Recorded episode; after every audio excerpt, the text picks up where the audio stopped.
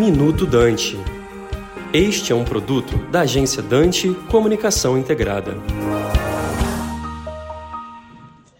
Fala pessoal, aqui é a Lígia Pimentel. Eu sou fundadora e diretora executiva da Agrifato Consultoria, sou economista e médica veterinária. Estou aqui para comentar um pouquinho com vocês a respeito do caso de vaca louca atípica que foi identificado no estado do Pará e que acabou trazendo bastante turbulência ao mercado. Em primeiro lugar, é interessante a gente diferenciar o que é uma vaca louca clássica da vaca louca atípica. Ambas são enfermidades degenerativas irreversíveis do sistema nervoso central do animal, mas a diferença, a gente pode subclassificar as doenças, as diferentes etiologias dessas doenças, em transmissíveis e não transmissíveis. O que nós observamos na década de 90 na Inglaterra, no Reino Unido, que foi ração contaminada com vírus ministrada aos animais, depois esses animais foram abatidos, a carne foi consumida pelo ser humano e causou várias mortes. Essa é a vaca louca clássica e não é essa que a gente tem no Brasil. O que a gente tem no Brasil é a vaca louca não transmissível, é uma degeneração espontânea do tecido nervoso do animal que causa sintomas neurológicos, muita vocalização, por isso que se chama de vaca louca, mas que aparece em animais de idade, que pode ser comparada grosseiramente com Alzheimer em seres humanos. Então não é transmissível, não apresenta risco para a saúde humana. Mas o que acontece é que o nosso acordo com a China de exportação, nosso acordo comercial prevê, toda vez que haja qualquer suspeita sanitária, a gente precisa suspender as exportações para lá e obrigatoriamente, com vaca louca ou não. O que a gente teve que fazer foi suspender. Isso acabou trazendo aí bastante tempestade ao mercado, bastante turbulência e bastante barulho na mídia. Então, tô aqui para explicar para vocês que é um caso atípico, não apresenta risco à saúde humana e deve se resolver muito, muito em breve. É isso aí. Obrigada pela atenção. Até a próxima. Um abraço.